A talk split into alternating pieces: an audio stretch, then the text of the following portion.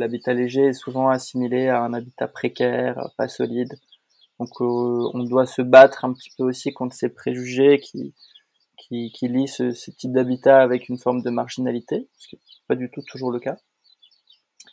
Euh, ensuite, euh, un deuxième blocage, ça va être les obstacles au niveau humain, tous les risques de dislocation du collectif qui se font c'est pas forcément toujours une mauvaise chose, mais voilà, c'est assez difficile de trouver un groupe avec lequel on est bien aligné pour monter un projet ensemble.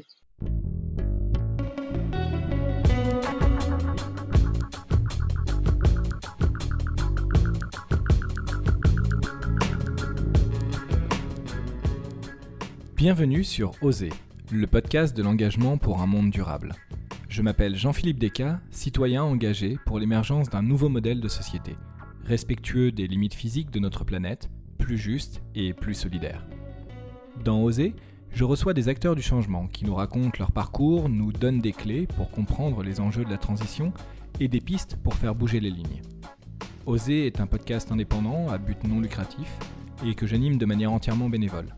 Mon ambition est de participer à la prise de conscience citoyenne sur l'urgence d'agir et de changer de paradigme de société. Je souhaite aussi participer à faire rêver les gens à un autre monde, où les valeurs de partage, de collaboration, de bienveillance et de respect seront portées par tous. Si vous partagez ce désir avec moi, vous pouvez m'aider en parlant de ce podcast à votre entourage, en faisant la promotion des épisodes qui vous plaisent sur les réseaux sociaux, en laissant une note et un commentaire sur Apple Podcast, ou tout simplement en me racontant comment vous vous engagez à votre tour. Et maintenant, place à l'épisode du jour. Bonjour Xavier. Salut JP. Eh ben, bienvenue sur Osé. Merci. Xavier, est-ce que pour commencer, tu pourrais peut-être te, te, présenter en, en, quelques mots et nous, nous, dire ce que tu fais dans la vie aujourd'hui? Euh, Ouais, pas de souci. Euh, donc je m'appelle Xavier, j'ai 28 ans, je suis euh, un des membres refondateurs de l'association Amo Léger et euh, j'accompagne la création de Amo Léger un petit peu partout en France, plus particulièrement en Bretagne où je vis, et je travaille à la conception et à la construction de mon propre hameau léger. Eh ben, écoute, euh, je, te, je, te, propose du coup euh, que tu nous parles un petit peu de, de ce que c'est que l'association, tu nous expliques pourquoi tu, tu, dis que tu es un membre refondateur aussi de, de l'association Les, Les Hameaux Légers, et, euh, et, puis on pourra discuter après peut-être un, un peu de, de ce type d'habitat un peu plus en détail. Avec plaisir.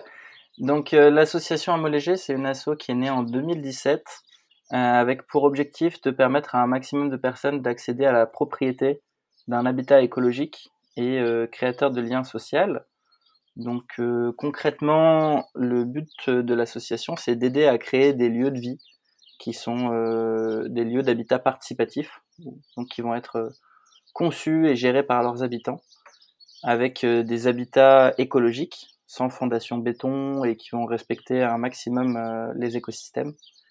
Et des habitats surtout qui sont très accessibles financièrement grâce à la dissociation de la propriété de l'habitat et de la propriété du sol et à l'autoconstruction. Donc euh, voilà, pour vraiment euh, rendre ces lieux-là, tous ces éco-hameaux, ces éco-villages, ce genre de projet accessibles beaucoup plus largement qu'aujourd'hui où ils sont souvent réservés à une petite élite qui a les moyens. D'accord. Et, pourquoi en fait c'est réservé à, des gens qui, ont les moyens? Parce que c'est vrai que de, loin comme ça, quand, on connaît pas trop les choses, on, peut se dire que vivre dans un éco-village ou bah, c'est forcément quelque chose de, pas forcément très cher, très coûteux, en tout cas moins que de s'acheter une, une, maison en, en, dur, mais c'est pas forcément le cas. Mmh. Alors en fait, euh, c'est pas tellement plus cher qu'acheter euh, une maison ailleurs c'est surtout que, en fait, être propriétaire aujourd'hui, acheter une maison un appartement, euh, c'est quelque chose qui est euh, réservé déjà à une minorité. Enfin, une minorité, c'est à peu près la moitié euh, des Français qui sont propriétaires. Et cette moitié est propriétaire souvent assez tard dans sa vie, euh, grâce à l'héritage. Et donc aujourd'hui, les gens qui n'héritent pas d'une somme conséquente, qui représentent quand même euh, quasi la moitié des Français, et qui n'ont pas euh, un emploi qui leur permet de d'épargner beaucoup d'argent, ces gens-là n'ont pas la possibilité aujourd'hui dans le système immobilier actuel d'accéder à la propriété ou alors au prix d'un emprunt extrêmement important avec une durée très longue et qui, qui peut va provoquer une, sensation un petit peu d'étouffement ou en tout cas voilà, le sentiment d'avoir les pieds et poings liés à la banque. Donc voilà, en fait aujourd'hui c'est pas ces projets particulièrement euh, qui sont inaccessibles financièrement, c'est vraiment le modèle immobilier actuel. Et donc euh, ce qu'on cherche au travers de l'association, c'est à fournir une alternative à euh, la propriété immobilière spéculative qui est le modèle dominant aujourd'hui et, et, depuis depuis des décennies et qui est le modèle par lequel parce qu'on est propriétaire on peut s'enrichir en louant son bien ou en le revendant plus cher par le, seul fait de l'avoir possédé. Ah, c'est hyper intéressant ce que tu disais euh, par rapport au poids de la dette et le, fait de s'endetter sur 15, 20, 25 ans. Parce que quand je discute avec des gens qui finalement euh, ont fait une, reconversion, un changement de vie, etc., euh, une grosse partie des, freins qui, qui, peuvent se présenter, donc notamment frein financier, c'est le fait de justement bah, d'être bloqué euh, par rapport à, un emprunt, euh, un emprunt immobilier euh, sur, sur 20 ans et qui, qui fait qu'ils sont obligés de garder un certain niveau de revenu et du coup contraint, un, de rester dans un type d'emploi, deux, avec un certain niveau de revenu pour payer une dette en fait sur, sur des années. Mmh. et du coup, comment est-ce qu'on passe autrement? Comment est-ce qu'on sort en fait de, de ce système immobilier Peut-être que tu peux déjà nous expliquer euh, comment ça fonctionne, nous dire pourquoi est-ce qu'il y a une spéculation euh, immobilière, la différence entre le, fait de la spéculation sur le, on va dire le sol et sur, euh, sur la propriété, la maison en, elle-même, et, voir comment en fait on, peut penser à un autre type de modèle? Oui, complètement. En fait, ce qu'il faut savoir, c'est que la, la spéculation immobilière, elle s'exerce sur le foncier et non pas sur le bâti finalement, le, la maison ne prend pas de valeur avec le temps. Euh, la maison, elle va plutôt en perdre puisqu'il va falloir euh, la rénover, l'entretenir et donc euh, son coût, sa valeur économique va diminuer au fil du temps. Un peu comme un amortissement d'une voiture où plus la voiture est vieille et plus elle va coûter cher et donc moins elle va valoir. du coup, c'est un peu le même système. Par contre, ce qui prend de la valeur, c'est le foncier, c'est le terrain, c'est le fait que cette maison soit située là où elle est située, le fait que du coup il y ait le droit d'habiter à cet endroit. Un petit peu comme une place de parking, si on reprenait l'exemple de la voiture. en l'occurrence, c'est la place de parking qui prend de la valeur, c'est le, terrain. Et donc, pour essayer de trouver une alternative à ce modèle-là, l'idée qu'on a eue avec l'association Homologée, qui n'est pas du tout une idée euh, unique, hein, c'est quelque chose qui a été mis en place dans d'autres endroits, notamment aux États-Unis, en Belgique, euh, c'est de séparer la propriété du foncier, la propriété de la terre, et la propriété de l'habitat, propriété du bâti. Se dire que on peut avoir un droit d'usage garanti sur une longue durée sur le sol, qui nous permet d'y construire des choses, d'y habiter, d'utiliser cet espace, de jouir de cet espace comme on le veut, euh, sous réserve de le respecter, d'un certain nombre d'obligations environnementales. Et donc, euh, ça nous permet de ne pas avoir à acheter le terrain. Concrètement, comment ça se passe? Dans le cas d'un hameau léger, par exemple, au lieu que les habitants achètent un terrain, qui peut parfois valoir 200, 400 000 euros pour un terrain de 5000 m2 constructible, ils vont trouver un propriétaire, souvent c'est une collectivité, mais ça peut être des propriétaires privés, qui va accepter de louer son terrain constructible sur une très longue durée, en général 80 à 100 ans et pour un loyer qui va être très modique. Par exemple, s'il y a 8 foyers, ça peut être 50 euros par foyer par mois pour louer le terrain, ce qui va faire à peu près 5000 euros par an pour le propriétaire, et donc sur la durée du bail, bah, il aura 500 000 euros, et à la fin, le terrain lui reviendra. Donc ça, ça permet finalement de fournir une alternative, ce type de bail-là, qui s'appelle un bail amphithéotique et qui existe depuis le Moyen Âge, euh, une alternative au fait d'acheter euh, le bien euh, immobilier directement. Ce qui permet évidemment de moins s'endetter, donc d'être plus libre, de diminuer globalement le coût du logement, puisque finalement, euh, on peut accéder à, la propriété d'un habitat aujourd'hui, construire un petit habitat sobre, mais qui répond totalement aux normes modernes de confort pour à peu près 20 000 euros si on l'autoconstruit soi-même. On va dire 80 000 euros si on le fait faire entièrement par un professionnel et, euh, et à côté de ça, euh, bah, louer, le, terrain. Donc ce qui, euh, ce qui permet pour nous d'être beaucoup plus libres de réduire son coût du logement, bah voilà, c'est ne pas forcément être à la merci d'un emploi qui peut être contraint. Donc voilà, de vraiment choisir son activité professionnelle et de pas le faire nécessairement sur des critères financiers, mais plutôt sur des critères de sens. Et c'est un sujet moi qui me parle particulièrement aussi puisque j'ai pris un, un, gros emprunt pour mes études, pour financer mes études, et je me sentais justement pas libre de choisir mon activité professionnelle.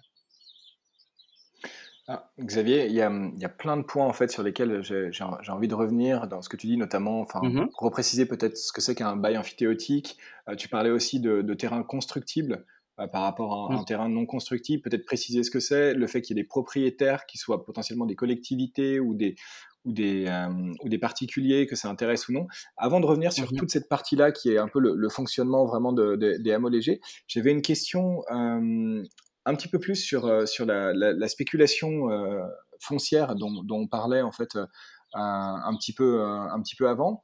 Savoir, je comprends pas bien forcément en fait le modèle de spéculation foncière sur, sur, un pays comme la France en disant que le prix d'un terrain en fait va forcément augmenter euh, dans, dans, la durée. Euh, je pense que c'est assez clair quand on se situe euh, dans une ville, autour d'une ville, que finalement euh, voilà, bah, la ville s'étend, euh, ça prend de, de, la valeur parce que, bah oui, bah, c'est les gens ont besoin de se loger parce qu'il y a de plus en plus de monde qui vit là, etc. Mais la question que je me posais, c'est est-ce que c'est le cas aussi dans des zones rurales? Est-ce que le terrain prend aussi de la valeur avec le temps dans des zones rurales? Oui, complètement. Vraiment, aujourd'hui, c'est un phénomène, euh, c'est un phénomène qui est national. C'est juste que les points de départ sont pas les mêmes. Euh, Aujourd'hui, je dis, moi, je vais parler de la Bretagne, par exemple, qui est un exemple que je connais très bien. Il se dit que depuis deux ans, les prix de l'immobilier ont doublé en Bretagne, euh, ce qui est quand même assez impressionnant. Alors, particulièrement dans des zones euh, côtières ou dans des zones bien desservies par le TGV, et c'est à la fois le fruit de la crise sanitaire où il y a de plus en plus d'urbains qui euh, veulent vivre ailleurs, veulent vivre à la campagne. C'est le début d'un d'une arrivée de, on va pas les qualifier de réfugiés climatiques, mais en tout cas de personnes qui euh, commencent à choisir leur lieu de vie en fonction de l'évolution du climat. Et donc euh, ces différents phénomènes-là font qu'il y a une augmentation énorme des prix de l'immobilier, tirée surtout par les urbains, qui ont un pouvoir d'achat beaucoup plus important, et avec voilà des agents immobiliers qui nous racontent que euh, des urbains, et notamment des Parisiens ou des Londoniens, achètent des maisons sans même les visiter. Donc voilà, en tout cas, c'est un phénomène qui est là. Ces causes, elles sont multiples. Ce qui est sûr, c'est qu'aujourd'hui, l'immobilier est vu comme une valeur refuge dans un contexte où l'économie euh, est assez morose et moribonde. Et donc, euh, c'est une des raisons pour lesquelles euh, il y a une spéculation. J'avais quelques chiffres là que je suis en train d'essayer de, de retrouver en même temps, mais des chiffres sur l'augmentation moyenne des prix, par exemple, des terrains constructibles. Et c'est hallucinant. Et cette euh, augmentation-là, elle va continuer au cours des prochaines années, puisque avec les récentes lois pour limiter l'artificialisation des sols, qui sont une bonne chose, le nombre de terrains constructibles va être drastiquement diminué. Euh, et donc le prix des terrains va encore connaître une envolée, je pense, euh, très forte. Alors pour, pour faire peut-être une transition par rapport à ça, dans ce cas-là, pourquoi est-ce qu'un propriétaire qui possède un terrain constructible, en fait, euh, passerait par un bail amphithéotique pour le louer pour une somme plus ou moins modique, en fait. Hein, tu parlais, tu disais euh, peut-être 5000 euros sur, euh, sur une année, par exemple, plutôt que en fait, de, de, le vendre ou de le louer plus cher à, quelqu'un qui a envie de construire son bien dessus. Ouais. Alors, déjà, c'est un petit peu comme vendre sa maison ou la louer, c'est-à-dire que finalement, c'est plus est-ce que j'ai besoin d'argent frais tout de suite pour le dépenser pour autre chose ou, pas. Donc ça, déjà, ça va être des situations personnelles euh, qui vont dicter ça. Est-ce que je préfère euh, gagner de l'argent à court terme en vendant mon bien ou le louer et conserver la propriété de mon bien à très long terme, même si avec un bail amphithéotique, c'est un modèle où quasiment tous les droits, à part celui de vendre le terrain, sont conférés au locataire. Le, le bail ne peut mmh. pas être rompu unilatéralement, à part s'il y a un non-paiement du loyer pendant une durée assez longue et, euh, le locataire a vraiment euh, quasiment les mêmes droits qu'un propriétaire sur, euh, sur le terrain. Aujourd'hui, les personnes qui font des, des baux amphithéotiques, en tout cas ceux avec lesquels on est en lien pour faire des baux amphithéotiques, c'est soit des personnes morales qui sont en général des collectivités. Euh, je vais prendre l'exemple de la mairie de Saint-André-des-Eaux. Là, normalement, le 29 juin, ils vont signer un bail amphithéotique avec euh, un collectif dont je fais partie. Et eux, ce qui les motive, c'est que bon, c'est un petit village de 380 habitants qui a un seul commerce qui est à la vente là et donc qui va potentiellement fermer. Et dans notre groupe, il y a des personnes qui veulent reprendre ce commerce et qui veulent en même temps monter un léger et habiter à côté. Donc là, du coup, pour la collectivité, c'est intéressant puisque c'est le moyen d'accueillir des porteurs de projets qui vont amener du dynamisme dans la commune, s'impliquer dans des activités économiques, associatives, etc. Donc ça, c'est l'intérêt de la collectivité. C'est le bien, le bien public d'une certaine manière. Un propriétaire privé, lui, son intérêt, ça va être soit de un attachement à la terre qui fait qu'il va pas vouloir euh, qu'il y ait un lotissement qui se construise ou un petit immeuble ou voilà euh, l'envie de, protéger en fait cette terre qui est souvent héritée euh, des générations précédentes et donc de voilà de pas forcément la bétonner, des convictions écologiques ou des convictions sociales, ça va très souvent être ça. Après nous à, moyen terme, euh, la, vision qu'on a c'est de créer une foncière citoyenne qui achèterait des terrains constructibles pour les soustraire à la bétonisation et les mettre en bail amphithéotique à des collectifs d'habitants. Voilà, donc euh, pour rompre un petit peu ce, cycle de spéculation et ce cycle de bétonisation qu'on connaît aujourd'hui. D'accord. Et alors, tu, parles de, terrain constructible parce qu'on peut installer euh, un habitat léger ou un habitat réversible uniquement sur un terrain constructible ou aussi sur des terrains non constructibles? Alors, euh, c'est assez compliqué euh, d'installer des habitats légers sur des terrains non constructibles de manière légale. Pour ça, il y a une possibilité, c'est de modifier le plan d'urbanisme en créant une exception qui s'appelle un STECAL, un secteur de taille et de capacité d'accueil limité, qui veut dire que voilà, dans une zone non constructive, qui est agricole ou naturelle, on peut, de manière exceptionnelle, si la commune est d'accord et que les différents services de l'État sont d'accord, euh, réserver une zone pour autoriser la construction d'habitats légers alors que d'autres constructions ne seraient pas possibles.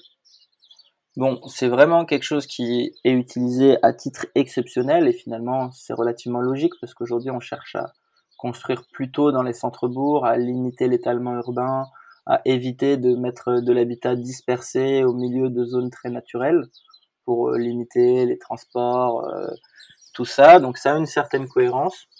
Et, euh, et aujourd'hui, ça reste euh, assez compliqué d'obtenir des autorisations hors des zones constructibles, ce qu'on trouve finalement relativement logique. Le vrai problème des mhm. terrains constructibles, c'est la spéculation, c'est le prix de ces terrains constructibles qui font que bah, ceux qui n'ont pas assez d'épargne, ceux qui n'ont pas 50, 100 000 euros pour acheter un terrain, en fait, ils ne peuvent pas aujourd'hui euh, euh, se loger. Et vraiment, le souci, il est là, il est plus sur la spéculation que sur le côté constructible, non constructible. Oui, c'est ça ce que j'allais dire, c'est qu'en fait, pour une collectivité, par rapport à, potentiellement euh, enfin, un, gros promoteur immobilier qui, qui, veut, qui veut installer je ne sais quoi et, a une capacité de, paiement assez, assez importante pour acheter un, terrain et, un collectif citoyen qui, voudrait aussi se l'approprier, la, la capacité de, de, de paiement entre guillemets n'est pas n'est pas du tout euh, n'est pas du tout la même. J'imagine que c'est un peu euh, ça le problème qui se passe.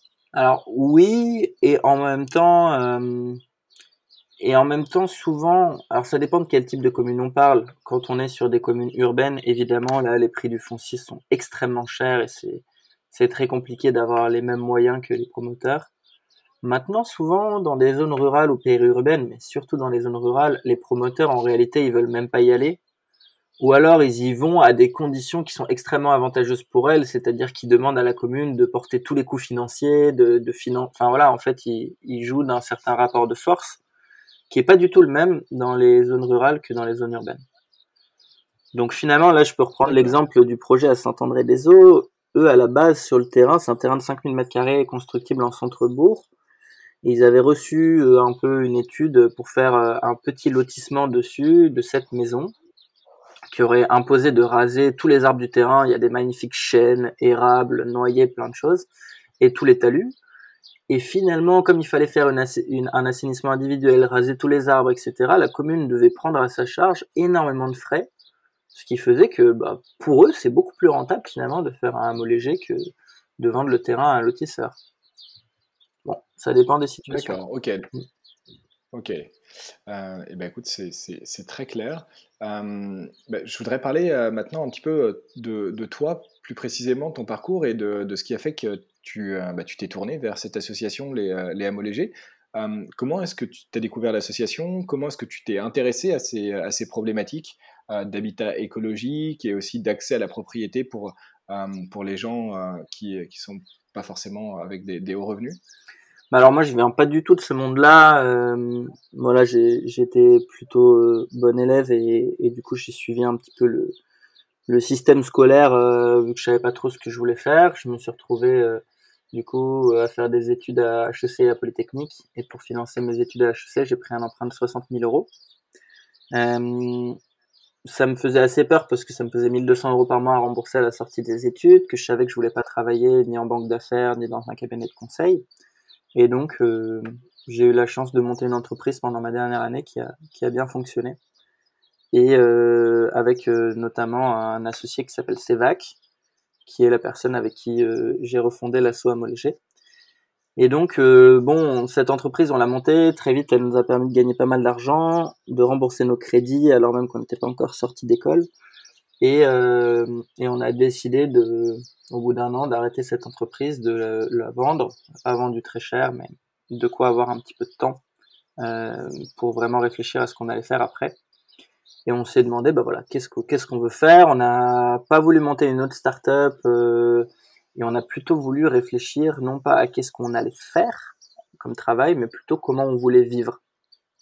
Et là, c'est vrai que nous, la dimension collective nous avait toujours beaucoup parlé. On a énormément vécu en colocation, euh, moi, j'ai été scout. Euh, voilà, il y avait tout un tas de, choses qui faisaient écho dans nos parcours.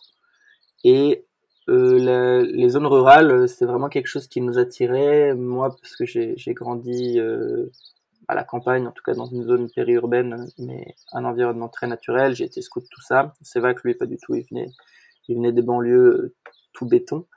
Mais on a entrepris un an de voyage au sein d'éco-villages, de communautés anarchistes, de kibbutz, de plein de formes différentes de vie collective en zone rurale pour euh, se confronter un petit peu à la réalité et savoir si en effet ce mode de vie qui nous attirait euh, euh, était fait pour nous ou pas. Très rapidement, on s'est aperçu pendant notre voyage que c'était vraiment le mode de vie qu'on avait envie d'avoir. C'était ouais, c'était, on vivait un rêve éveillé. On s'est dit oui, c'est évidemment ça. C'est comme ça qu'on a envie de vivre. La vie est tellement douce, agréable et riche tellement de contacts humains intenses, tellement voilà, énormément de, de choses très très très riches qui nous faisaient sentir qu'on reviendrait jamais en arrière. Par contre, tout de suite, ça nous a marqué, c'est que bah, ce mode de vie-là était quand même réservé aux personnes qui avaient, en fonction des projets, 50, 100, 150 000 euros. Et on s'est dit, mais quelle injustice que ces projets-là ne soit pas accessible voilà à des gens comme nos potes comme euh, nos parents pour certains comme euh, voilà des gens euh, où on se dit bah c'est c'est c'est des gens qui ont qui ont trimé toute leur vie parfois pour certains qui ouais, qui ont aussi envie de ce mode de vie et c'est trop injuste qu'ils y aient pas accès pour des questions financières. Et donc ouais vas-y et hum, juste, j'ai une question qui me vient parce que c'est vrai que hum, quand euh, j'avais commencé à regarder aussi euh, les, les, les, hameaux ou les, les éco-villages, puisque je me suis intéressé à, ces questions aussi sur, sur les dernières années, c'est vrai que j'avais été assez surpris euh, des, du, du, coût de, de, ce financement en fait et des demandes d'apport. Je me mmh disais, mais c'est, enfin, j'ai absolument pas les moyens d'avoir un tel apport pour, pour vivre dans un habitat participatif ou autre. Et, ça, en fait, ça vient toujours des, mêmes raisons qu'on a évoquées euh, précédemment, du, euh, du, prix du foncier. Oui, oui parce qu'en plus, en général, ces projets-là sont euh, proportionnellement moins chers que des projets de promoteurs parce qu'il y a beaucoup de chantiers participatifs, beaucoup de bénévolats euh, qui ne sont pas valorisés économiquement. Et donc, euh, c'est vraiment. Alors, il y a des légers surcoûts liés aux choix environnementaux, mais c'est pas c'est pas énorme, surtout qu'on pensait comparé à la quantité de bénévolat qu'il y a sur des projets comme ça. Mais ouais, c'est vraiment juste l'immobilier aujourd'hui qui coûte euh, qui coûte très cher. Et, et c'est pas des prix abusément hauts. Hein. En moyenne, en France, une maison individuelle, ça coûte 200 000 euros. C'est un montant qui a, ah c'est un montant qui a doublé en 20 ans. Voilà, c'est une moyenne de 100 000 euros. Donc finalement, c'est pas c'est pas scandaleux. C'est juste que bah, ça reste ça reste très cher pour beaucoup et c'est vraiment révélateur de de l'injustice, de l'inégalité en tout cas du système dans lequel on vit et qui force quelque part à enfin, rester dans le système en ah fait bah, pour évidemment pour, c'est un, des, un des, gros problèmes quand on veut un petit peu sortir du système, c'est qu'on se rend compte que c'est très difficile en fait euh, par rapport à justement à ces, bah, coûts, hein, que ce soit financiers ou même sociaux en fait. mais du coup, bah, je, te, je, te, laisse, je te laisse poursuivre en fait par rapport à, comment est-ce que tu t'es redirigé vers l'association bah, À la fin de notre année, euh, avec Sevac et d'autres, on a organisé une grande randonnée pour réfléchir un petit peu à ce sujet. et clairement, la dissociation du, du foncier et du bâti est apparu comme la solution. Et l'habitat léger, qu'on a choisi d'appeler habitat réversible, pour nous, c'était la manière d'être propriétaire de sa maison sans être propriétaire du sol, puisque la maison pouvait être démontée ou déplacée. Et donc la maison devenait plus un bien mobilier qu'un bien immobilier finalement. Un peu comme une voiture. Je peux posséder ma voiture sans posséder le parking. Bon, si c'est une maison avec des fondations béton qui bougent pas, c'est un peu plus compliqué. Euh, donc finalement, c'est vrai qu'on s'est assez vite orienté vers l'habitat euh, léger, l'habitat réversible pour ces raisons-là. Et, euh, et, on a commencé à travailler au montage d'un premier projet, d'une première association en Ardèche, avant de euh, se rendre compte qu'il y avait une association qui était à 15 minutes en Ardèche de l'endroit où on s'était installé. Et, et, et, qui s'appelait les Hameaux Légers et qui, qui avait que 5 adhérents, qui était une toute petite asso et qui travaillait sur un premier projet euh, porté par le maire d'une commune de 250 habitants en Ardèche qui s'appelait Rocle et le, le, maire qui voilà voulait vraiment mettre à disposition un terrain municipal euh, pour créer, pour accueillir un groupe de gens qui allaient faire un projet d'habitat participatif en, en amenant chacun leur habitat. Voilà. Et donc ces habitats, ça allait pouvoir être bah, finalement des maisons écologiques, souvent en bois, euh, démontables ou alors qui peuvent se mettre euh, sur une euh, remorque poids lourd, un peu type mobilhome mais en bois. et, et la mairie avait prévu de louer ce terrain, voilà, de l'ordre d'une vingtaine d'euros par famille et par mois. Et nous, bah, on s'est dit c'est génial, en fait c'est exactement ce qu'on veut faire. Nous, on a envie de pas faire ça juste pour nous, pour créer notre petit paradis, mais vraiment d'aider d'autres gens qui n'ont pas forcément eu la chance qu'on a d'accéder à un réseau, d'avoir fait ses études et tout ça, de les, leur faire bénéficier de, de tout ce qu'on a pu apprendre euh, en fait autour de ça et de les aider à accéder à leurs rêves de vivre d'une manière plus écologique et plus solidaire. Et donc au lieu de recréer une autre asso, finalement, euh, on a rencontré les personnes qui avaient monté l'asso à Léger, qui eux n'avaient pas du tout de temps à consacrer à l'essaimage, qui étaient en train d'essayer de boucler leur propre projet en, à Rocle et euh, qui nous ont transmis euh, avec euh, grande joie le, bébé, l'association Amolégé. Donc ça, c'était début 2019. Et donc début 2019, on a repris cette association qu'on a transformée en profondeur et qui, et qui a pas mal grossi depuis, puisque voilà, on est passé de 5 à un peu plus de 1000 membres aujourd'hui. Alors, avant de, repartir un petit peu sur euh, l'évolution des, des, hameaux légers et puis de, rediscuter de, l'habitat réversible, euh, toujours sur, ton parcours, j'ai quand même une question qui me vient, hein, euh, qui est comment ça s'est passé un petit peu autour de toi au moment où tu as dit à ta famille, tes parents ou même tes amis que bah, double diplôme HEC Polytechnique en poche et une start-up montée revendue, finalement, tu allais bah, vivre dans un, un éco-village. Euh, et construire ta maison potentiellement C'est quelle a été un peu la, réaction pardon, des, des, gens de ton entourage par rapport à ça? Mmh. bah, Je dirais que déjà, euh, je pense qu'ils étaient globalement rassurés euh, par le fait que voilà, jusque-là, j'avais à peu près réussi tout ce que j'avais entrepris, que je m'étais mis un peu à l'abri financièrement, que ma situation euh, amoureuse, euh, tout, enfin tout, tout, tout, toute chose par ailleurs. Ma, ma vie était très stable, donc voilà, je pense qu'ils n'étaient pas inquiets pour moi de base. Après, euh, est-ce qu'ils ont compris ce choix? Non, je pense pas. ça s'est fait progressivement après, mais oui, ils vivent dans une réalité qui est pas forcément exactement la même que la mienne, et je pense qu'ils comprennent pas tous mes choix de vie, et en même temps, j'ai pas j'ai pas forcément c'est pas forcément très important pour moi qu'ils soient d'accord avec tous mes choix de vie. J'essaye de leur partager au maximum ce que je vis.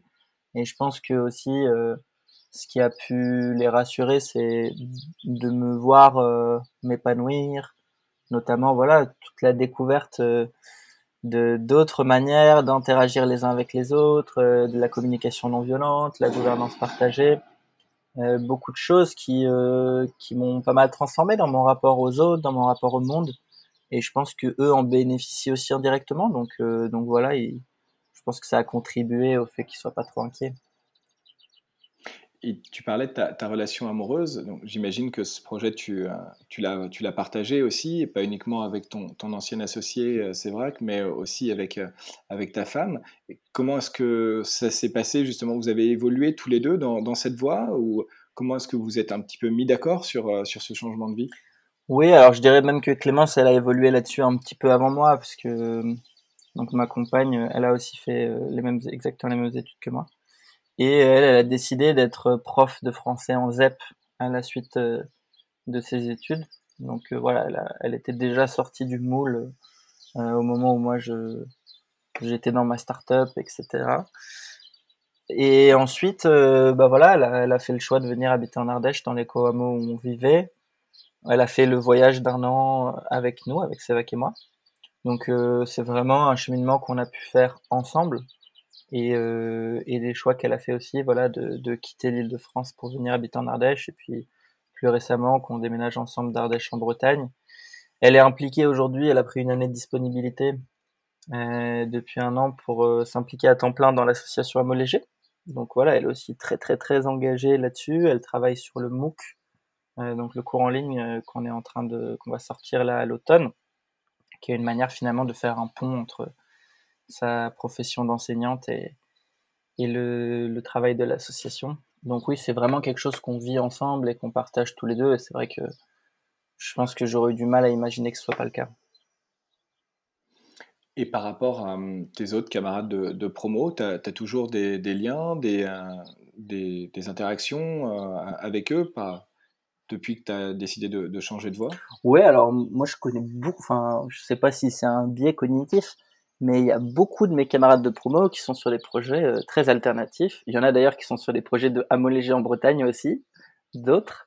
Euh, donc, euh, donc finalement, on est plus de 1% de la promo, en tout cas, dans des projets de Amolégé en Bretagne. Donc c'est rigolo. et, et après, sinon, ouais, moi je, je remarque que dans mes amis euh, d'HEC, euh, la plupart, en tout cas ceux qui n'ont pas de crédit, ils sont partis sur des choses que moi je considère comme assez alternatives. Donc je pense qu'il y a un vrai, il y a un vrai changement à ce niveau-là. Après, évidemment, il y en a d'autres, il y en a quand même toujours beaucoup d'autres qui sont sur des professions plus classiques. Mais euh, moi, j'en connais, j'ai pas beaucoup de relations avec ces personnes-là et et c'est pas que voilà c'est pas que je considère que c'est pas intéressant mais je, constate vraiment que dans, dans mes proches la plupart ont choisi des chemins euh, qu'on aurait pu qualifier de traverse euh, il y a quelques années et si je reviens un peu euh, maintenant au, au, hameau léger et à comment est-ce que vous avez fait euh, évoluer euh, l'association, comment est-ce que ça, fonctionne en fait pour que tu nous expliques un petit peu quand il y a des porteurs de projets, est-ce que vous aidez les porteurs de projets à se mettre ensemble, vous les aidez à trouver un lieu, une collectivité qui, qui va pouvoir les, les accueillir, comment est-ce que ça fonctionne? Alors, l'association Hameau Léger, du coup, pour accomplir son objet, qui est d'aider un maximum de gens à accéder à la propriété d'un habitat durable euh, et partagé. Pour ça, on a trois types d'actions. On a des actions de sensibilisation et de mise en réseau. On a des actions d'accompagnement et des actions de transmission. Du coup, dans tout ce qui va être l'accompagnement, ce qu'il faut bien comprendre, c'est que l'association Amolégé ne porte pas elle-même des projets, donc on aide euh, des collectifs, des groupes de personnes qui ont envie de monter un Amolégé ensemble à réaliser leurs projets. Et on aide aussi des collectivités qui ont envie d'accueillir un homologé sur leur commune à euh, trouver un groupe et proposer un cadre pour euh, mettre à disposition leur terrain. Pour ce qui est de l'accompagnement donc des collectifs, on va les aider à travers euh, toutes les phases de création d'un homologé. D'abord, en fait, il y a toute une phase un petit peu de formation initiale, de comprendre bien qu'est-ce que c'est qu'un homologé, de faire toute une introspection Ensuite, il va vraiment y avoir une phase autour de l'émergence du collectif et d'un projet commun qui va pouvoir euh, donner euh, suite dans une phase de recherche et de validation d'un lieu. voilà, les aider notamment à trouver un terrain. Mais en fait, il y a beaucoup d'autres choses dans cette phase-là. Pour ensuite pouvoir faire la conception architecturale, les démarches d'urbanisme, euh, préparer et réaliser le chantier, et enfin s'installer et vivre sur le lieu, voilà, dans une certaine harmonie et en avançant dans la réalisation de leur projet commun, qui en général dépasse le simple fait d'habiter ensemble. Et aujourd'hui, vous, avez réussi à accompagner euh, beaucoup de porteurs de projets ou de, collectifs? Alors, on accompagne, on a accompagné depuis le début une dizaine de collectifs euh, à date, et euh, on a eu un peu plus de 80 groupes qui nous ont fait des demandes d'accompagnement. on n'est pas du tout capable de répondre à ces demandes aujourd'hui, puisqu'on n'a pas du tout assez de personnes formées, donc ça c'est un, gros défi. Et puis, on est encore une jeune association, on est encore euh, dans la mise en place des premiers projets, on n'a pas non plus encore euh, énormément de recul. Alors, on a du recul sur les premières étapes, mais là, vraiment, notre objectif, c'est de, concrétiser des démonstrateurs, des projets euh, témoins qui vont pouvoir être relativement variés et, donner à voir ce que, peut être un homologué. Donc, ça, c'est aussi notre priorité et on a choisi de plutôt se concentrer sur l'accompagnement de quelques projets. Aujourd'hui, voilà, à peu près 8 euh, pour, euh, pour que ces homologés démonstrateurs se réalisent et qu'on documente énormément ce qui se passe pour euh, créer aussi des outils, notamment numériques, qui vont permettre d'accompagner le plus grand nombre, tout en continuant à avoir un réseau de, coachs, d'accompagnants qui vont vraiment intervenir sur les points plus spécifiques et notamment sur le fameux facteur humain. D'accord. Parce que du coup, quels sont un peu les, les blocages que, que, tu vois euh, dans, dans, la mise en place d'un tel projet bon, alors, il y, y, en a beaucoup des blocages finalement, mais c'est aussi ça qui est intéressant euh, dans, dans, la réalisation de ce projet. Moi, en tout cas, ce que, ce que je vis en tant que porteur de projet moi-même, c'est que c'est le chemin qui est, qui, est, qui est, passionnant, qui peut être inconfortable par moment, parce qu'il y a beaucoup de hauts, de bas, de montagnes russes.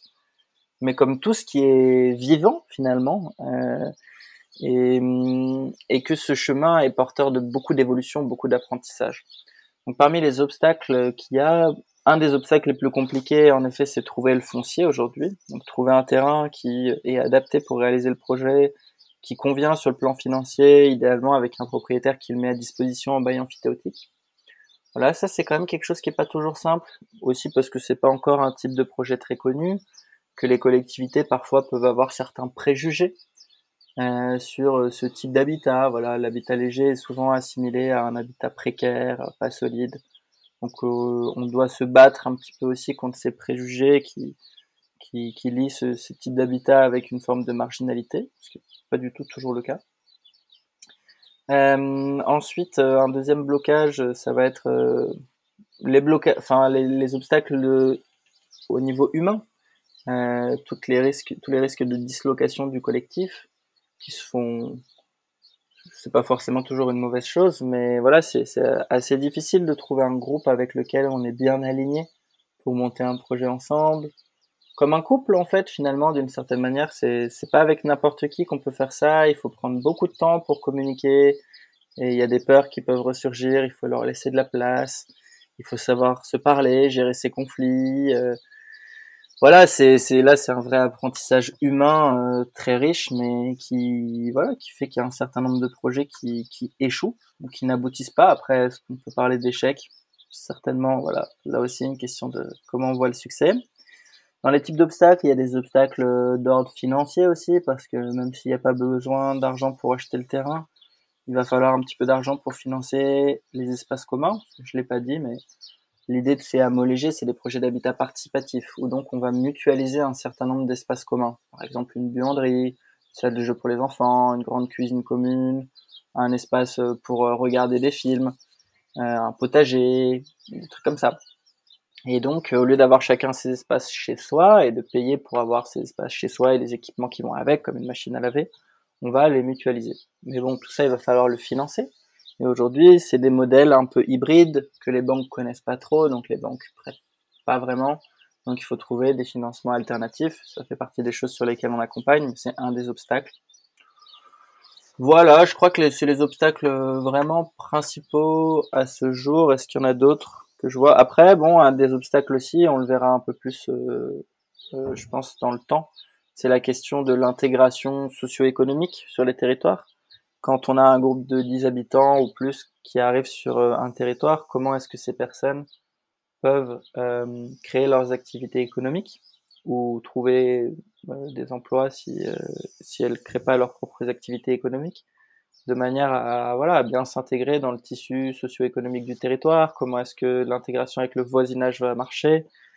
Ça aussi, c'est toujours des défis à relever, mais là aussi, ça rend le projet vraiment intéressant. Et j'allais justement te demander un peu, quel, euh, quels sont les profils des, personnes qui, euh, décident de, se mettre en, habitat, euh, en habitat léger ou, enfin, de, faire, de former un collectif en fait euh, Ce sont des gens qui sont plutôt indépendants, entrepreneurs, qui, enfin, de, certaines catégories socio-professionnelles. Enfin, Est-ce qu'il y a des profils particuliers ou c'est vraiment assez représentatif de, la population française? Bah, Déjà, pour moi, c'est difficile d'avoir une idée de qu'est-ce qui est représentatif de la population française parce qu'on vit tous dans, des silos, j'ai un peu l'impression. Je pense qu'il y a des choses qui les réunissent. Là, je viens de mettre un petit peu le, doigt euh, par tes questions et notre échange sur quelque chose. C'est que je pense que c'est des personnes qui sont assez détachées de la question de l'emploi, c'est-à-dire que soit euh, c'est des personnes qui ont confiance qu'elles vont pouvoir créer leur activité économique et qui en ont l'élan, soit c'est des personnes qui vivent avec peu d'argent ou qui n'ont pas forcément une activité aujourd'hui parce qu'ils peuvent être en reconversion, en transition professionnelle, ou que c'est des jeunes qui viennent de sortir, enfin qui viennent d'arriver sur le marché du travail entre guillemets. Euh, donc c'est vrai qu'il y, a, ou alors des jeunes retraités. Euh, donc c'est vrai que je pense que c'est beaucoup de personnes qui qui ont envie de déménager, d'habiter euh, de manière plus collective, souvent en zone rurale, et donc qui sont pas trop stressés par la question du travail. Je pense que ça c'est quand même euh, un point commun. Euh, ensuite, au niveau des revenus, on est quand même plutôt sur des personnes qui ont assez peu d'argent. mais enfin, non, c'est même pas tellement vrai. C'est surtout vrai pour les jeunes je crois, pour la, frange. Et c'est vrai qu'il y en a pas mal. Hein. Je dirais que dans notre public, il y a peut-être 40% euh, des gens qui doivent avoir moins de 35 ans. Et, euh, et qui sont souvent des jeunes en quête de sens, qui ont pas forcément beaucoup d'épargne ni des gros revenus. Voilà, à part ça, euh, c'est quand même assez varié. Je dirais que très certainement que les minorités ethniques sont un peu moins représentées que dans le reste de la population ça c'est sûr, c'est un problème global dans toute la mouvance euh, écologiste. Et. Euh, ouais, et sinon, c'est rare qu'il y ait des gens qui aient énormément d'argent, mais c'est arrivé qu'il y ait des personnes qui veulent monter des hameaux légers, qui ont des ressources financières très importantes, mais qui n'ont pas envie justement de rentrer dans un système où ils sont propriétaires, euh, où ils fructifient leur épargne, qui ont qui ont pas envie d'habiter dans un ghetto de riches aussi. Donc, euh, donc c'est vrai que ouais, c'est assez varié finalement. D'accord. Et hum, j'avais une autre question par rapport au, type d'habitat.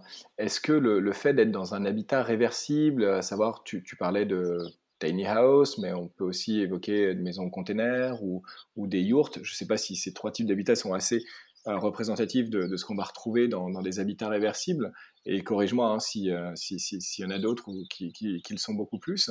Mais est-ce que ça, c'est aussi un frein pour certaines personnes? Je te pose la question parce que moi, c'est un frein, par exemple, pour ma femme, qui, elle, aimerait bien euh, habiter dans un habitat participatif, etc., mais qui se voit très, très mal vivre dans une yurt ou dans une tiny house. Euh, J'imagine qu'il y a d'autres personnes aussi qui sont dans, cette situation.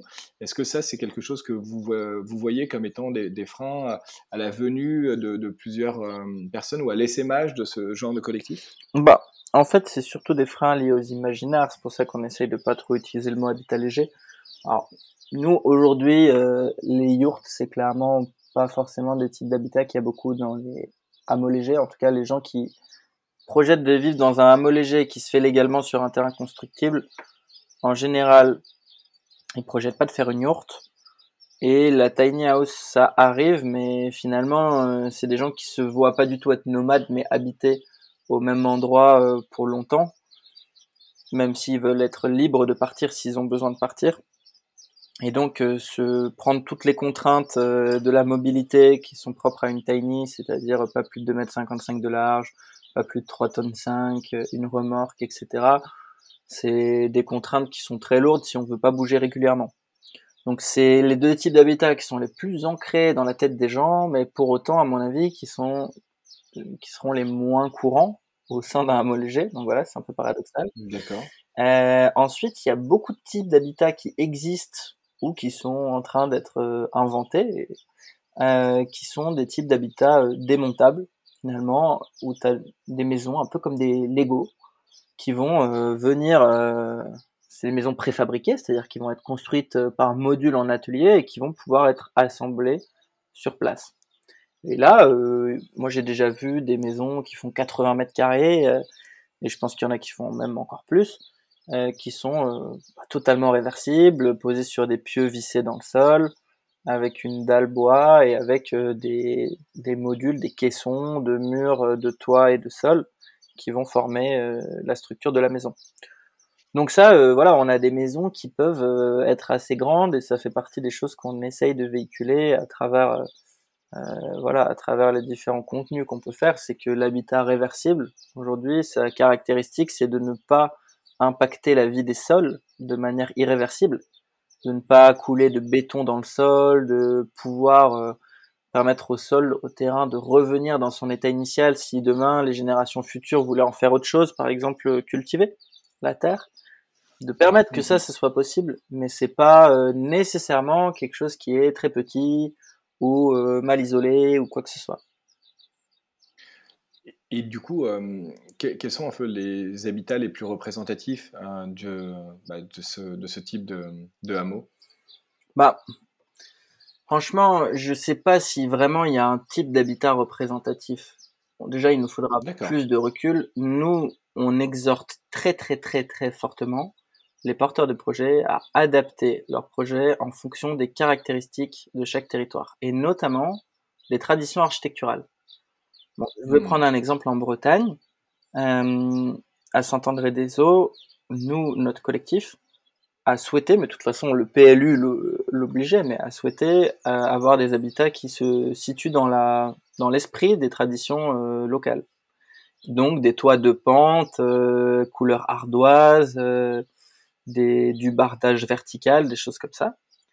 Et on a travaillé avec euh, l'architecte des bâtiments de France et l'école euh, d'architecture de Nantes pour concevoir des formes, des systèmes, faire des habitats euh, démontables et qui sont euh, dans la tradition constructive bretonne. Donc voilà, avec des toits de pente à 45 degrés, etc. Et ça, bah voilà, c'est des nouveaux types d'habitats qu'on a inventé en lien avec des partenaires, des architectes, etc., pour répondre aux spécificités d'un territoire. Et je pense que c'est quelque chose qui va se faire globalement euh, un petit peu partout. On n'a pas parlé d'un type d'habitat aussi, mais qui est l'habitat que nous on appelle biodégradable. Les habitats, par exemple, euh, en terre paille, où euh, mhm. voilà, en fait, c'est des murs qui sont avec des matériaux très facilement biodégradables et locaux, et qui coûte à peu près rien et donc on peut laisser sur place si jamais on choisit de démonter la maison. Donc ça c'est aussi euh, des solutions qui sont très efficaces euh, tant écologiquement que économiquement et qu'on va pousser. Ce qui est sûr c'est qu'il s'agit toujours de trouver un équilibre entre un habitat qui est pas cher parce que c'est quand même vraiment un besoin de justement baisser son coût du logement pour avoir moins de dépenses contraintes par mois et être plus libre aussi de choisir ses activités. Le deuxième niveau d'équilibre, c'est l'écologie. Voilà, des matériaux avec une faible empreinte carbone, euh, qui sont biosourcés, qui sont locaux, des solutions d'autonomie qui sont développées, qui permettent de réduire au maximum la consommation en eau, en énergie. Et l'acceptabilité locale, les formes architecturales qui se situent en continuité avec l'histoire, qui sont pas vues comme des ovnis et qui vont aider leurs habitants à être accueillis sur un territoire. Voilà, c'est toujours cet équilibre entre ces trois dimensions. Et en termes de, timing, c'est combien de temps en fait pour, porter un tel projet entre le, moment où on commence à, former son collectif et où on s'installe? Est-ce qu'il y a une moyenne ou pas forcément Je pense qu'il y a, il n'y a pas de moyenne, c'est le début qui va, qui va prendre un laps de temps très différent suivant les porteurs de projet. C'est vraiment la partie émergence du collectif et du projet. Il faut que les personnes qui montent le projet soient suffisamment matures, mûres dans leur réflexion, qu'elles aient fait un travail sur elles, je pense, pour savoir vraiment ce qu'elles veulent et être, en capacité de monter un projet collectif aussi, de décider ensemble, d'abandonner une partie de leur pouvoir de décision, en tout cas de faire confiance euh, et ça, euh, voilà, ça peut être le travail d'une vie, comme ça peut être un travail euh, plus court. Donc ça, c'est vraiment l'étape un petit peu clé. Et puis trouver un groupe avec lequel ça fonctionne bien. J'ai envie de dire, c'est comme il faut combien de temps pour fonder une famille? Ben, Ça peut prendre un an comme ça peut prendre une vie. Maintenant, euh, une fois que ces ingrédients de base sont réunis, qu'il y a un groupe qui fonctionne bien, qui est d'accord sur une vision commune, etc., ça va être la question de combien de temps le foncier va prendre à être trouvé, mais je dirais qu'en deux ans, c'est largement réalisable. Après, ça va beaucoup dépendre aussi du temps que les porteurs de projet vont pouvoir consacrer au projet. Est-ce qu'ils ont une activité professionnelle à côté ou pas? Ouais, ok. Et justement, bah, tu me, fais une, belle transition pour revenir à, ton parcours et à toi un peu plus personnellement et, ton activité professionnelle. Euh, est-ce que tu arrives euh, à vivre aujourd'hui de, de cette activité euh, dans l'association? Oui, bah, moi je suis salarié de l'association depuis janvier. jusqu'avant, jusqu'alors j'étais bénévole. Aujourd'hui, on a cinq salariés dans l'association, donc voilà, on est cinq personnes à réussir à en vivre et trois services civiques plus euh, voilà, environ 4 équivalents temps plein bénévoles. Donc finalement, on a une douzaine d'équivalents temps plein dans l'association, ce qui est quand même beaucoup. Et, euh, on a un modèle économique euh, qui fonctionne, qui est basé sur le don. donc on va jamais ou quasiment jamais valoriser directement le travail qu'on fait, mais demander à nos bénéficiaires de valoriser par un don notre travail pour nous permettre nous aussi de continuer à donner et à, à servir, euh, à être utile à d'autres. Voilà. Donc, euh, on a vraiment essayé de travailler sur ce modèle économique du don avec un outil qui s'appelle la participation libre et consciente. Voilà, on va vraiment associer nos bénéficiaires en leur disant ce qu'on vous a apporté là, c'est donné, c'est quelque chose qu'on a fait euh, sans attendre un retour, mais pour qu'on continue à apporter ça à vous et à d'autres, on a besoin d'argent et donc on a besoin que vous nous souteniez par un don d'un montant libre en fonction de vos moyens et de vos envies. Voilà, donc euh, ça aujourd'hui c'est un modèle qui fonctionne euh, quand même très bien pour nous et, dont on est très fier et qui nous permet de dégager ces cinq salaires. Et c'est bah, hyper intéressant parce que c'est vrai que hum, entend de plus en plus parler hein, de la participation libre et consciente, en tout cas avec euh, les biais cognitifs potentiels dont tu parlais tout à l'heure, étant donné la, sphère dans laquelle on, évolue vraisemblablement tous les deux. Hum, mais c'est vrai qu'il y a toujours un peu des craintes par rapport à bah, combien est-ce que les gens vont donner, est-ce que les gens vont comprendre en fait ce, fonctionnement? Et euh, comment ça se passe pour vous? Est-ce que vous euh, vous expliquez vraiment le, principe avant? Comment est-ce que vous avez décidé de vous lancer là-dedans, de ne pas partir forcément sur un modèle plus classique type euh, subvention ou, de, ou de donner des indications même en fait sur le montant plus ou moins attendu? Euh, bon, on a beaucoup testé. On a tout de suite parti sur le modèle de la participation libre et consciente parce que on a jamais, on a toujours voulu que notre service, nos services soient euh, accessibles à tout le monde, euh, qu'en même temps on soit indépendant des pouvoirs publics. Et donc voilà, un modèle qui repose sur la subvention. On n'a jamais voulu aller vers ça non plus. Et donc, pour que ça soit accessible et qu'en même temps, on ne dévalorise pas ce qu'on fait, si on fixe un prix trop bas, on dévalorise ce qu'on fait. Si on fixe un prix trop haut, on n'est plus accessible. Et donc, finalement, nous, on s'est dit, bah, la seule solution, enfin, la solution qui nous semble bonne, c'est de laisser la liberté aux personnes de choisir combien, de combien elles veulent participer. Euh, avec quand même quelque chose qu'on a mis en place assez rapidement parce que ça, ça nous stressait sur des événements, de devoir avancer beaucoup d'argent, par exemple pour payer la nourriture, etc. Et de se dire, bah, si ça se trouve, il y a des gens qui vont même pas venir, parce qu'il y a plein de gens qui annulé au dernier moment vu qu'ils n'avaient pas payé. où, euh, bah, si ça se trouve, on va même pas couvrir nos frais fixes, enfin nos, charges, euh, les charges qu'on que nous a coûté cet événement, si on a loué un lieu ou si on a payé quelqu'un pour faire la cuisine ou un babysitter ou quoi. Et donc maintenant, sur chaque euh, chose, chaque événement, chaque service qu'on fait, on distingue une participation aux frais qu'on demande à chacun, en général en amont, et qui nous permet de couvrir tous les frais liés à l'événement, mais pas de valoriser le travail humain qui est fait. Et la participation libre et consciente sert exclusivement à valoriser le travail humain. Donc ça déjà, c'est le premier élément qui nous permet de ne pas être trop stressé là-dessus. On sait qu'on va rentrer dans nos charges, dans nos frais, avant euh, le début de l'événement. La participation libre et consciente sert juste à valoriser le travail. Le deuxième élément qui nous rassure, c'est qu'on a choisi une gestion budgétaire très prudente avec l'association, qui fait que on ne salarie quelqu'un que quand on a mis de côté un an de son salaire. Donc, quand on embauche quelqu'un, on sait qu'on a déjà en banque, euh, sur notre compte, de quoi le payer pendant un an. Donc, en fait, on n'est pas en stress si finalement euh, il y a moins d'argent qui rentre euh, les certains mois ou voilà il y a eu le Covid, on a fait moins d'événements, etc. Bah, au fond, c'est pas grave, ça impacte pas à court terme euh, notre modèle et ça nous stresse pas. C'est juste que peut-être un an plus tard, on aura moins de salariés. En tout cas, on aura moins d'argent à mettre dans les salaires. Voilà. Ok, c'est hyper intéressant. Et toi aujourd'hui, J'imagine que, tu vis euh, un peu plus chichement que ce que tu euh, pouvais vivre euh, avant, quand, tu étais entrepreneur de start-up et, que, ça fonctionnait plutôt bien, que tu ne verses pas forcément le, même niveau de revenu.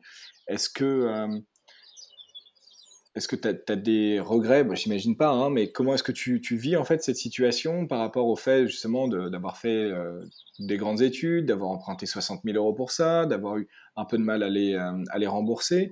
Euh, comment est-ce que tu vis ce, changement euh, bah, de, de, modèle de vie en fait hein?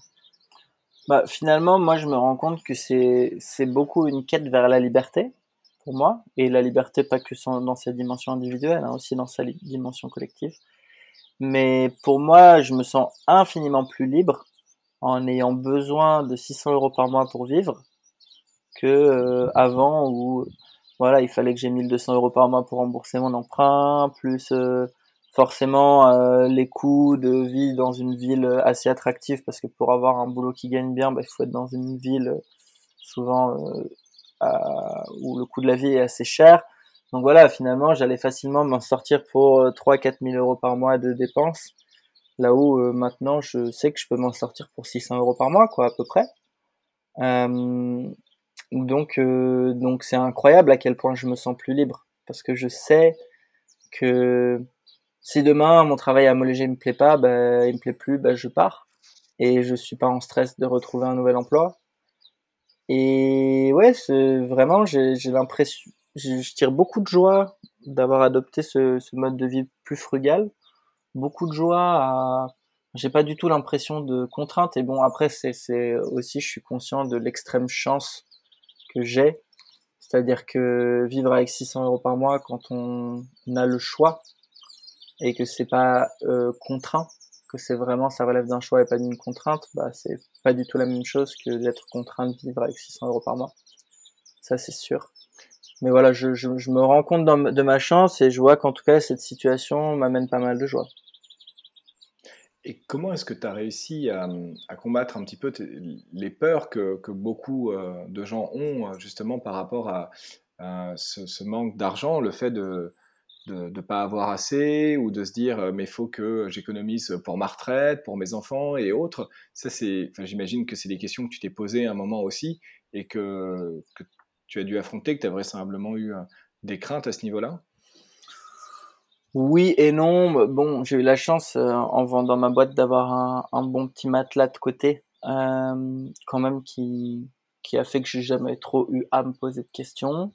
Maintenant, j'essaye de faire en sorte que ce matelas, j'en bénéficie pas, mais qu'il aille plutôt servir des projets qui ont du sens, et donc euh, que ça soit pas euh, un privilège dont je, dont je puisse bénéficier. Mais bon, je sais quand même techniquement que que j'ai ce matelas ou que je peux avoir ce matelas, et donc ça me ça me stresse pas trop. Euh, j'avoue que la question de la retraite, euh, ça me semble encore assez loin. Alors bon, là, je suis salarié, donc je cotise pour la retraite, c'est plutôt bien. Euh, mais bon, c'est quelque chose, je mise pas dessus, quoi. Pour moi, c'est très incertain. Et en fait, parce que clairement, dans, dans 40, 50 ans, j'ai aucune idée d'à quoi ressemblera le monde et je suis pas super optimiste sur la question. Par contre, ce qui est intéressant pour moi, c'est justement de créer des tissus de solidarité et notamment à l'échelle du collectif, au sein d'un hameau léger, mais aussi à l'échelle d'une commune, d'un village, parce qu'à mon avis, et, en tout cas pendant des, des, siècles, si ce n'est des millénaires, les sociétés ont fonctionné, il n'y avait pas de retraite, les sociétés ont fonctionné sur un principe de solidarité intergénérationnelle. Il n'y avait pas d'allocation familiale, euh, là aussi il y avait de la solidarité au niveau de, de la communauté, que ce soit un hameau, un village, une famille étendue toutes les sociétés humaines ont toujours fonctionné comme ça. Et moi, je crois que la seule sécurité vraiment que je puisse avoir là-dessus, c'est celle-là, c'est celle des liens, c'est celle des réseaux, c'est celle de l'entraide. Que toute sécurité type euh, voilà épargne retraite, euh, compte en banque et tout ça, bah, ça reste euh, fragile aussi. Et elle est jamais vraiment complète cette sécurité. Et aujourd'hui, euh, quand tu regardes justement euh, le, futur, l'avenir pour, euh, pour toi ou pour les, les légers, c'est quoi les projets que, tu as en tête? Hum, Alors bon, pour moi et pour les légers, c'est même s'il y, a des liens, mais c'est deux choses un peu différentes. Pour les légers, là clairement, nous, à court moyen terme, on a vraiment envie de se concentrer sur un développement en Bretagne, parce qu'on sent que la région et le terrain est très fertile, et puis que c'est plus facile pour nous d'agir sur un périmètre plus restreint. Ensuite, on espère vraiment qu'on va pouvoir faire en sorte que le système homologé soit, voilà, soit pas un ovni et soit quelque chose qui, auquel les gens pensent comme une alternative à ce modèle immobilier euh, actuel qui est destructeur tant sur le plan humain que sur le plan environnemental. Donc de voilà, de réussir à vraiment à, partager en fait euh, ça, ce modèle, ces aspirations, à avoir les capacités d'accompagner beaucoup de projets pour aider les gens à, à réaliser leurs rêves et, euh, et à créer un peu un archipel de hameaux qui peuvent aussi euh, fonctionner en réseau, s'entraider et euh, faire vivre euh, leur territoire et être des maillons. Voilà, pour nous vraiment les hameaux j'en ai pas parlé, mais normalement j'en parle toujours beaucoup. C'est vraiment des, des lieux qui sont pensés en lien avec le territoire. On ne fait des hameaux légers que là où il y a des communes qui ont envie que ces hameaux légers euh, arrivent, que là où en fait il y a quand même un certain tissu euh, euh, écologique, social, une certaine volonté de faire ce genre de projet. Et donc l'idée, c'est que ces lieux-là soient ouverts et participent énormément à la vitalité de leur territoire. Donc le, but, c'est aussi que ces projets de légers servent à dynamiser, notamment sur ces zones rurales, à, à participer à la création, à la reprise d'activités économiques, associatives qui font sens dans la transition globale. Et moi, à titre plus personnel, euh, ben, je, je, pense là, en tout cas, si le projet de Amoléja s'entendrait se confirme, ce qui devrait se faire à la fin du mois, euh, ben, je me vois euh, être actif dans cette commune, participer aussi à sa vitalité autant que possible. Voilà, moi, je, j'aime beaucoup l'idée de, de vivre dans un collectif d'une vingtaine de personnes et dans un village qui fera à peu près 400 personnes et de pouvoir interagir beaucoup avec les gens du village. On a déjà beaucoup d'interactions, d'échanges, on est installé juste à côté. Et, euh, et voilà, et c'est comment est-ce que moi, à ma petite échelle, je peux participer euh, voilà, aux différentes transitions à l'échelle de ce, de ce territoire, euh, à soutenir l'installation d'autres porteurs de projets peut-être, voilà, à, faire ma petite part pour vraiment euh, vivre dans un monde qui me dans lequel j'ai envie de vivre et agir pour que ce soit le cas plutôt qu'attendre que ça se fasse. Voilà. Tu as parlé un petit peu tout à l'heure quand, quand tu évoquais ta, reconversion et ton, ton, changement de voie, que bah, oui, tu as, fait un voyage d'un an où tu es parti à, la découverte de, ce genre de lieu. Euh, tu as évoqué la communication non violente à laquelle tu t'es formé. Est-ce que tu as des, conseils sur justement un petit peu des, étapes, des choses à faire, à regarder, des questions à se poser que tu, voudrais donner aux, personnes eh ben, qui pensent, qui auraient envie, mais qui ne sont pas forcément dans cette situation? Que ce soit des, conseils en termes de, toi, des choses qui ont bien fonctionné. Je ne sais pas si on peut parler de méthode, méthodologie, ou en tout cas de, questions hein, sur, lesquelles réfléchir, ou, tout simplement de, messages que tu voudrais passer. Mmh. Moi, je crois que, mmh, en tout cas, moi, ce qui m'intéresse particulièrement, et je pense euh, ce qui est une clé pour un certain nombre de gens qui, veulent se lancer dans ces projets, c'est c'est la question du du cheminement intérieur que certains appellent développement personnel, d'autres appellent spiritualité, d'autres appellent euh, je sais pas chemin de vie ou juste euh, voilà évolution. et je crois que le fait de se mettre dans une démarche active de remise en question, de d'évolution, de lien à soi d'abord, et puis qui va transformer le lien aux autres forcément. Euh, je crois que ça c'est quelque chose souvent qui qui a un, bon endroit d'où commencer, qui est un chemin qui sera jamais terminé, mais qui est un, bon endroit d'où commencer. Donc euh, voilà. Après chacun là-dessus peut trouver, euh, je pense les les méthodes ou les outils, même si souvent c'est pas vraiment des outils, c'est plus des postures, des courants qui sont philosophiques, euh, qui peuvent être religieux, pourquoi pas, euh, et qui vont les amener dans, dans, tous ces questionnements et, et, dans leur développement intérieur. Moi, la communication non violente, ça m'a beaucoup parlé là-dessus parce que je sais que je suis pas trop ésotérisme, tout ça. Maintenant, euh, voilà, il y a des gens qui trouvent beaucoup plus ça dans le bouddhisme, la méditation, euh, d'autres religions. Euh, c'est vraiment extrêmement varié. Je crois qu'il y a un gros truc autour de ça, en tout cas, qui est de l'ordre de ce lien à soi et, et ce développement intérieur.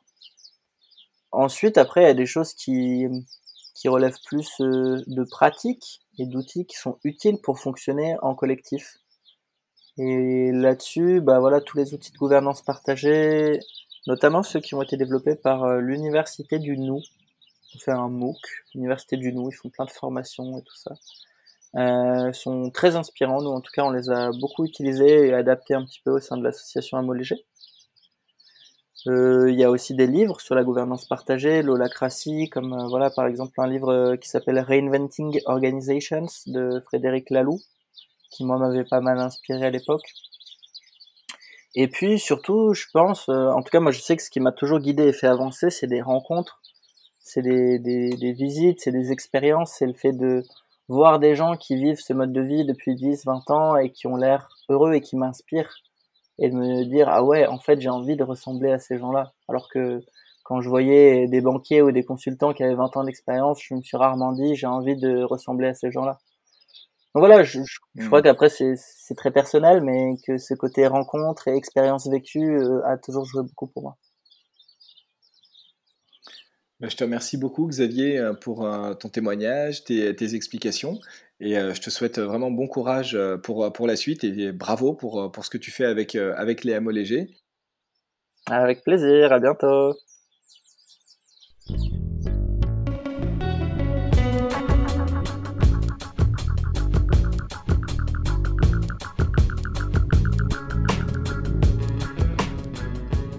Merci d'avoir écouté cet épisode. J'espère qu'il vous a plu et que cela vous donne envie d'agir à votre tour. Si vous êtes en quête de changement professionnel, je vous invite à écouter les épisodes de la saison 1. J'ai la chance de rencontrer des alumni d'écoles de commerce, des ingénieurs, des architectes ou des chercheurs qui ont opéré une rupture dans leur carrière après un parcours classique pour œuvrer à travers leur métier à un monde durable. Avec eux, j'aborde la question centrale du changement, de ses freins autant sociaux que financiers, afin de lever les barrières et d'encourager ceux qui se posent des questions à sauter le pas. Ces entretiens sont une vraie source d'énergie positive à consommer sans modération. Si vous souhaitez mieux comprendre les enjeux d'un secteur ou d'un métier face à l'urgence écologique, allez voir du côté de la saison 2. Je donne la parole à des professionnels qui nous expliquent à travers leur prisme comment ils voient leur métier, ce qu'il faut changer, pourquoi et comment, afin de tenir les accords de Paris et limiter le réchauffement climatique à 2 degrés d'ici la fin du siècle. Si vous êtes perdu, allez voir du côté des associations comme la Fresque du Climat ou les Shifters. Vous y trouverez d'autres personnes qui, comme vous, veulent agir, mais ne savent pas forcément par où commencer. C'est toujours bon d'être épaulé dans ces moments. A bientôt pour un prochain épisode, et d'ici là, osez